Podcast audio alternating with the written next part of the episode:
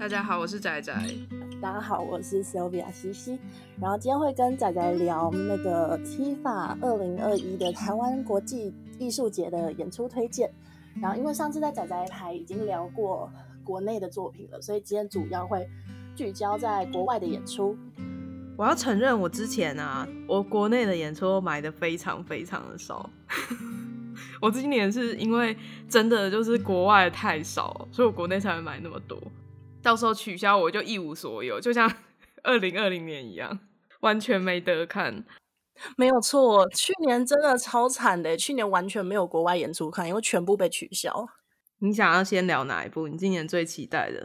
嗯、呃，我今年最期待的，我想一下，我想要先跟大家聊那个阿姆斯特丹剧团的《易卜生之屋》。这个导演就是呃西门史东，他好像本来就非常喜欢改编易卜生的作品，就他这次是主打，他想要复写一个无处不是易卜生的家庭悲剧。易卜生就是很喜欢写家，如果要讲台湾的戏，应该就是那个吧？简丽颖前几年是不是有改他的群轨啊？哦，对对对对对，遥远的东方有一群鬼，对，那个其实还蛮好看的，好希望可以再演一次。TIFA 的网页上面读到一个叙述，我觉得很有趣。Simon Stone 这个人啊，有人说他是剧场里面拍 HBO 的人。然后易卜生本身就是一个他会写很多家庭啊，如果有看过《遥远的东方有一群鬼》的话，他是写一个家庭的故事。然后它里面有很多戏都是，例如说小孩子回家了，长辈妈妈跟你们一起在一个餐桌上，然后就会有一个很紧张的气氛。那个妈妈可能会讲说：“啊，我就是辛辛苦苦养你们一辈子，也没有人照顾我，就类似这种感觉，就是有一点点连续剧的感觉，但他又很精确的去描述出家庭的那种氛围，这就很适合。”把剧场当做 HBO 拍的人啊，但剧场人是不是不喜欢这种词啊？不一定啦，我们还是很喜欢啊。像 《鬼代人》也也一直有人说，哎、欸，请问你们有要上 Netflix 吗？其实这也是一个很好的称赞。之前我去看一个，大家都想做音乐剧啊，啊，他们不是有那个投票嘛？就是剧场人对各种事情的疑问，观众的疑问。他有其中一个就是在问大家说，大家到底是喜欢通俗的剧本，还是喜欢经典文本改编？哦，其实这是一个很好的题目。我觉得这个问题比请流行歌手好不好这个问题还容易回答。流行流行歌手好不好这件事情一直是大家在争论的话题啦。就是毕竟，那你觉得好不好？我觉得看歌手。对我来说，我觉得对于剧场人来说，除了作品本身的好坏，那票房绝对是非常重重要的一个，也是需要吃饭。对，那居然流行歌手能够撑起大部分的票房，如果他又唱的不错，那为什么不请他呢？但是我们也明白，就是其实你知道，有时候请流行歌手啊，我们就会必须要就是像配合他们做一些改动，或是我们可能会想说啊，这次有请流行歌手，那可能会有很多不一样的，不是本来看剧场的人来，对对对对对，就不是一般的观众，那我们是不是需要就是做的通俗一点？或是什么什么的，那这样一般的剧场观众就会很不爽。我之前有碰过那种，他就觉得说剧场艺术有其神圣性，然后你如果弄得，例如说像鬼鬼，他也不喜欢，就是鬼鬼那么通俗，或者是你请一个歌手来，那你做出来那个作品，就算有再多人看又怎么样？又会也是会有这种说法。但是其实就是对于剧场行销来说，就是呃，重点是要填饱大家的肚子。没有错，对剧场行销来说，我觉得呃，更多人愿意进剧场，给剧场一个机会，这个才是最重要的。就是呃，就通俗又怎么样？就是他今天进来，然后觉得哇，鬼鬼好好看哦，然后好简单，我都看得懂。那他下一次也许就会愿意去看别的戏。对，所以哎，导演跟演员跟剧场的工作人员的想法是不是其实会不一样？会有一点点不一样。刚刚就是说到他是剧场里的 HBO 这件事情。他运镜应该要很强啊！看到介绍说他们这次会一个跳跃时空的形式呈现，所以我还蛮期待。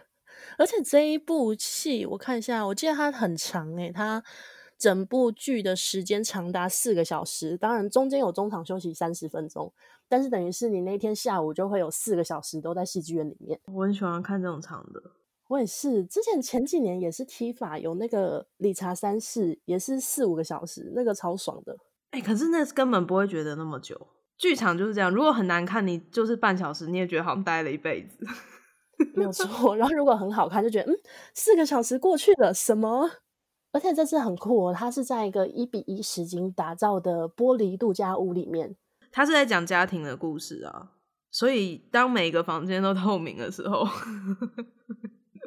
感觉好赤裸。你有看过拉斯冯提尔有一部电影叫做《恶夜变奏曲》，妮可基曼演的，哎、可能有点极端的比喻啊，但他就是也是类似用这种手法。对演员来说，那个舞台的线是有画出来，就像他们在那个屋子里，应该对他们来说，那房子也不是透明的嘛。可是我们在台下的观众就是很像窥探的人。然后就可以看到很多其实你不应该看到的事情，这就有点像是我们常常在讲，就是剧场舞台的第四面墙内跟第四面墙外。其实我们在第四面墙外面看进去，就是我们知道那个屋子是透明的，然后一览无遗。但是当然对演员来说就不是。虽然导演不一样，但之前阿姆斯特丹就是前一个那个总监来的时候啊，他的奥赛罗，你知道奥赛罗是一个关于嫉妒的故事吗？然后是他跟他妻子。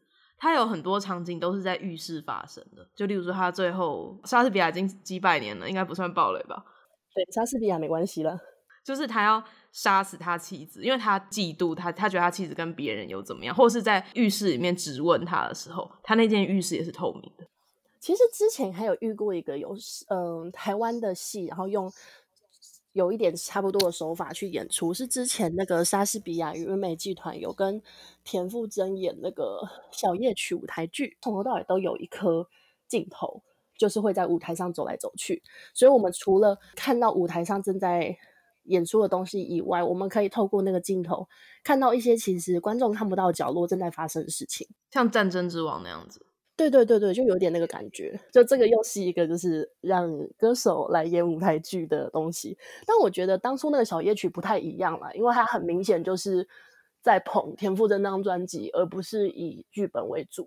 哦，是哦，所以其实等于是比较是偏向田馥甄那边制作这个东西，只是结合剧场的元素这样子。嗯，我觉得有这种感觉。当初超难买票的，就是我记得他一演在云门剧剧场。然后二演在戏剧院，然后都秒杀，应该都是喜欢他，就等于就算他们不看那个其他东西，看演唱会也会买票吧。在剧中几乎唱完了他他演出所有的，就是他那张专辑里面所有的歌。哎，我查资料的时候发现啊，Simon Stone 真的有在拍剧，耶，不知道中文叫什么，英文叫做 The Dig 挖掘，他是那个伏地魔，伏地魔跟那个名媛教育那个女生凯利莫里根。那讲的是二战爆发的时候，有一个有钱的寡妇，她请一个考古学家来挖他他们家庄园旁边的坟墓，跟考古有关的历史故事，好酷哦，感觉很有趣。觉得像这种跨界的导演，他们观看的视角都会跟一般导演不太一样，因为毕竟他有在做剧场演出，然后他也有他也有在拍影集，那他感觉就会用一些剧场视角去做影集，跟用一些拍影集的视角去做剧场，感觉就会让人很期待。这个期待。有可能是好，也有可能是坏。对，这种时候就是一个期待又害怕受伤害的状态。但这部真的感觉蛮值得，蛮我那时候看也是，我第一个就想要买这一部。那下一部的话，你会想要进入哪一部呢？铭记在心吧，他是我忘记那导演叫什么名字，中文念他叫呃提亚戈罗提吉斯。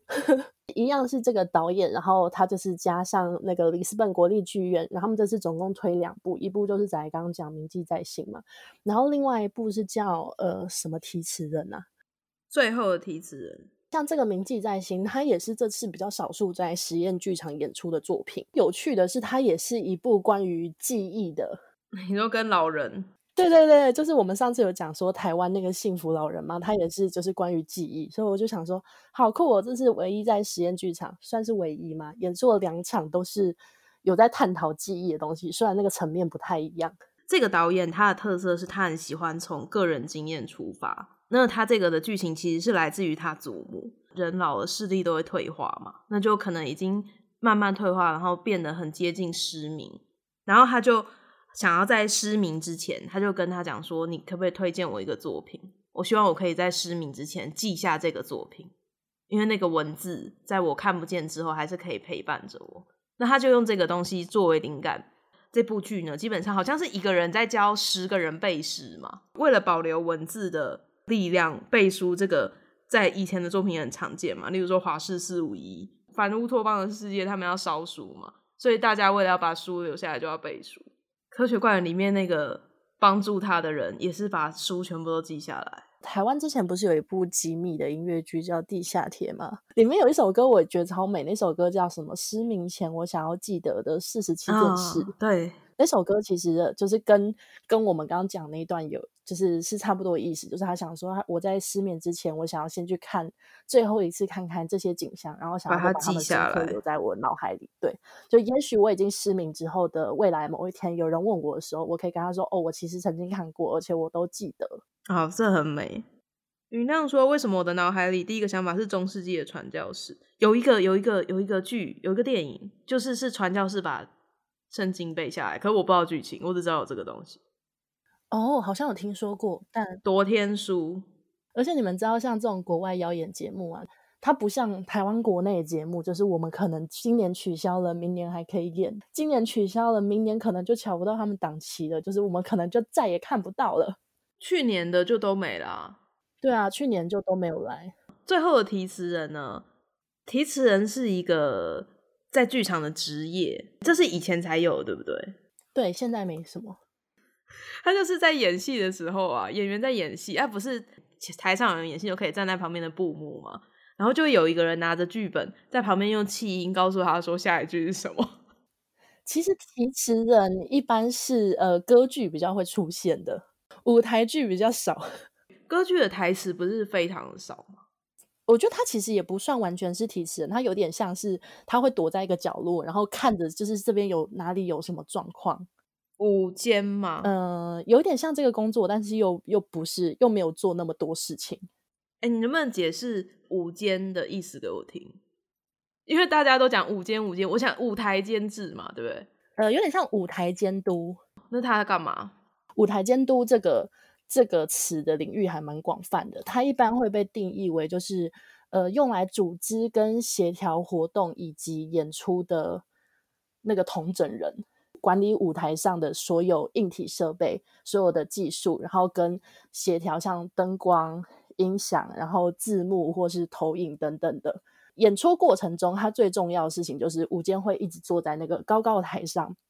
哦，就是后面那个控台，那个就是舞间。对对对对对，然后他就会负责就是 call cue，就像是灯光有时候会写说就是呃 DQ 是什么什么，因为现在都是用那个嘛电子灯，所以他们其实灯都已经写在机器里面，然后就是什么什么三二一，然后进哪一个灯，三二一哪个演员出，就是包含技术人员跟包含舞台后面的 crew，他们要把演员推出来等等，还要负责这所有的东西。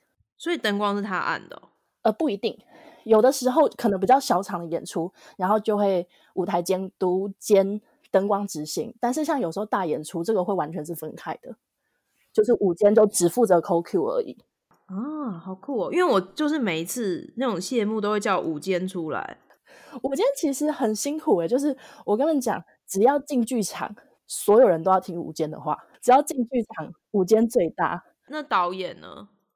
呃，不一样，就是导演只负责舞台上的东西的进行，导演会跟舞间协调，像说，哎，你可不可以给我一点时间，然后我们想要多做一个什么什么调整，就是舞间要负责把整体的行程流程都写出来，然后保障它顺利进行。所以其实像有时候进剧场，舞间跟行政之间的沟通也很重要，因为等于是舞间要负责整个只要就是进到剧场空间里面发生的所有事情，那。行政可能是要负责所有的后台跟前台发生的所有事情。哦，所以进剧场之后就是舞间跟行政在管事，其他的人就是做好自己的那个事情。对，舞间最大，行政其次。对的，这很厉害。所以你当行政，你在演出的时候你很大？呃，也没有啦，也没有啦。我跟舞监我们会列列出我们各自的流程表，然后我们就把它贴在后台的墙壁上，就是后台每一个角落的墙壁都要贴。就是跟大家讲说，今天几点几分，几点几分，然后舞台上会发生什么事情，然后后台会发生什么事情，就是大家一定要照着那个走。但是当然有时候会像 呃技术彩排出了什么状况，所以我们临时需要多一点时间去调整，然后这个时候就是舞监会负责来处理，就是呃协调后面的行程。所以他所有的东西他都要很熟。所以像一般呃演出在排练的过程中。灯光设计啊，跟舞间就会到场，就是可能看排练，然后就开始跟导演跟编剧讨论说，那我们这边大概会走什么？说我们这边可能会加投影，我们这边灯想要怎么打？就是午间其实会跟很多的，就是排练的过程，因为这样他进剧场才会知道所有的事情。超大，对对对，超大的，所以我们都说剧场里面舞间最大。我刚刚看到音乐风说他是第一次看国外舞台剧的人。请问国外舞台剧是不是观众需要具备基本外语能力？基本上都会有字幕机，但是我个人觉得字幕机很影响。可是有的他德文，你根本不知道他讲什么。对，除非是像像那种我们已经很熟的剧本，我们知道大概要演什么，那个没差。但是大部分都会有字幕机，就有点像你看 NT Life 那样，就是它下面会跑字幕。我觉得字幕机的位置非常的重要，欸，也是看你坐的位置，因为有的时候你坐的位置，然后他字幕机讲到那两边，可是你坐中间就会很烦。之前那个什么呃，摇滚莫扎特来台湾的时候，他们是在和平篮球馆里面架嘛，然后他们就是呃舞台，然后他们有一个字幕机在就是舞台的地板上，那个台字幕机等于好像只有前十排人看到，其他人就只能看就是两，因为它字幕机就在舞台两侧。那个没差，因为反正你只要不是坐在前面，你其实什么都看不到。对对对对对，没有错什么都看不到，就会变成你想要看舞台上发生什么事情，但是你又想要看字幕机，你就不知道你要看中间还是看字幕，因为字幕离舞台中间实在太远了。可是是不是那是要看场地啊？其实我觉得和平篮球馆不算是太地狱的场地，的？因为毕竟……那你的地狱场地是什么？我的地狱场地啊，我想一下哦，台湾你是可以讲的吗？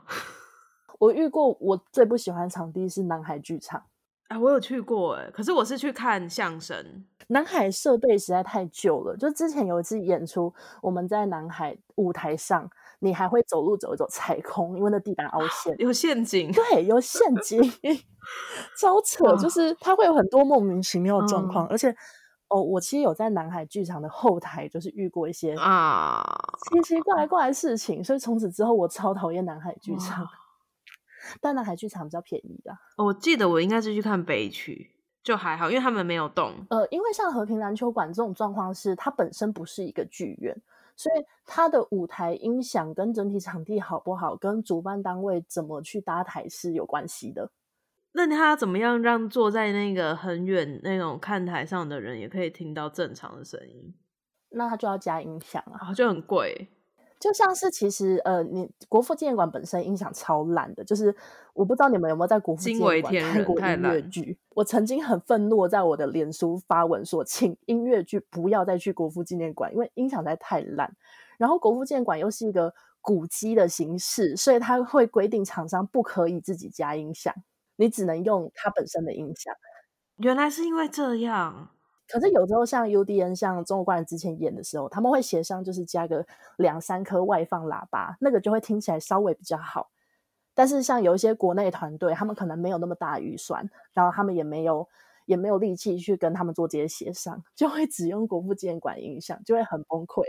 我把提词人讲完，对不对？对。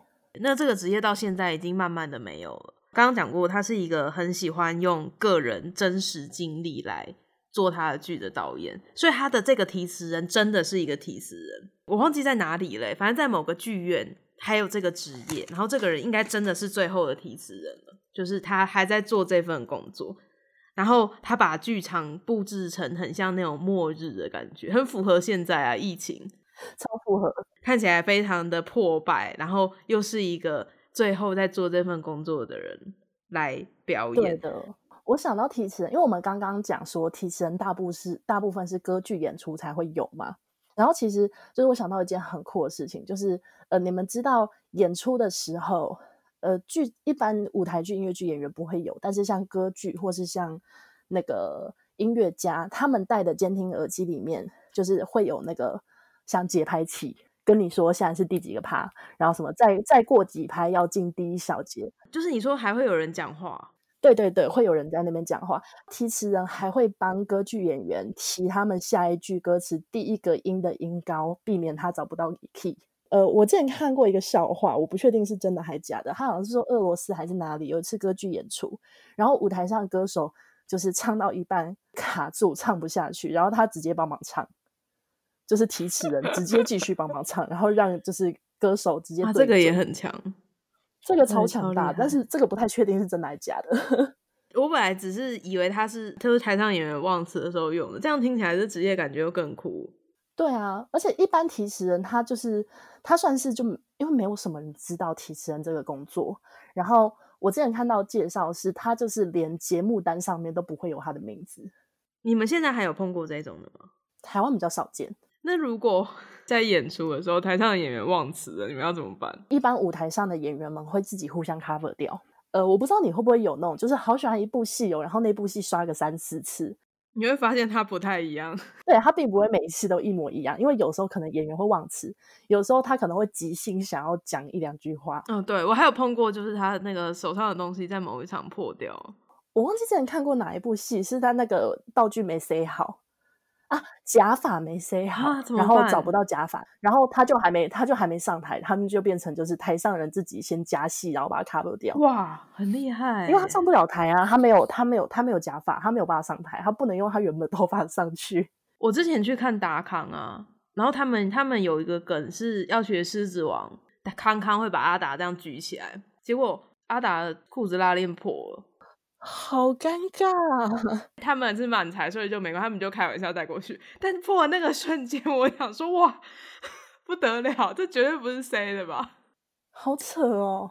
因为他把他拉起来牵动那个衣服，道具或服装上面出的问题是最没有办法解决的，因为就是他就已经赤裸裸的呈现在大家面前。就像是你知道，像你看鬼鬼的时候，鬼鬼第二集不是很感人吗？就是他打亲情牌嘛，所以还蛮感人。但是你一边看他们就是那么感人，然后你一边看到高华丽的汗这样流下来，对，你就会觉得他大概只要跳完第一支，就开始慢慢整个人变成湿的，而且他衣服不是那个吗？灰色的，然后都会变成深灰色。还好至少是全湿，对，至少是全湿，不是只有湿一小块或湿奇怪的地方。第三集啊，小 P，我觉得她很漂亮哎、欸，要还是要讲一下。我跟我的听众说，我觉得好想要闻她头发，超香，看起来超香，而且她头发超飘逸。对，然后她在里面就，可是他们几乎前面都是一起跳，就跳完之后刚好还湿，就是她还喷汗哎，就她这样旋转，那个汗还这样转出来。而且你知道，哦、我们不小心聊进鬼鬼话题，就是鬼鬼不是因为观众他们会一直穿梭在观众之间吗？所以每次高华丽一转身，我都会被他汗喷到。可能有些人蛮开心的啦。我也以为你们很开心哎，坐前面的。我我我个人没有很开心，其他人我我不知道啦。鬼鬼最可怕的是第二集，凯尔不是拿那个雨伞吗？有一次，因为我我是坐一个比较角落，但是就也算是中间，但是是比较角落。然后他一个转身，雨伞靠到我头。啊然后我那天就呈现一个，嗯，为什么要打我？我做错什么吗？很问号。你有看超过一次吗？鬼鬼一二三集我都刷超过三次。那段期间没有其他东西可以看，然后加上就是其实离我家很近，然后就呈现一个啊，平日也没什么事做啊，然后忙完之后去看个剧很开心。就我想要去刷第三集，然后坐在那个雅婷的那一侧，嗯，让他可以挑逗你。我跟大家讲，如果鬼鬼就是第三集还呃应该还会演，就还有演的话，建议大家可以找一些比较中间的位置，会有一些小惊喜。对，好羡慕哦，因为你知道我完全就是被带到那个陈雅婷是校园女神的那个情绪里，然后她就这样子靠近那个观众，我就想说，因为她真的太正，她整个人的那个气场就是一个她是女神，然后穿那个高中制服，高华丽还是很湿。我我一直知道他很怕热，但是在鬼鬼之前，我从来没有想过他的汗会流成这样。其实像新社员也有很多什么要跳的什么，然后就有看到他的流汗，但是没有到这么夸张。你知道他那时候出来，因为我不看 BL，嗯，我就想说啊，BL 音乐剧谁要看呢？啊？我不喜欢，我没兴趣。结果等到好评，然后我要买票的时候，我已经再也买不到票。新社员真的，如果还有演的话，真的至少给他刷个一场，就不会后悔。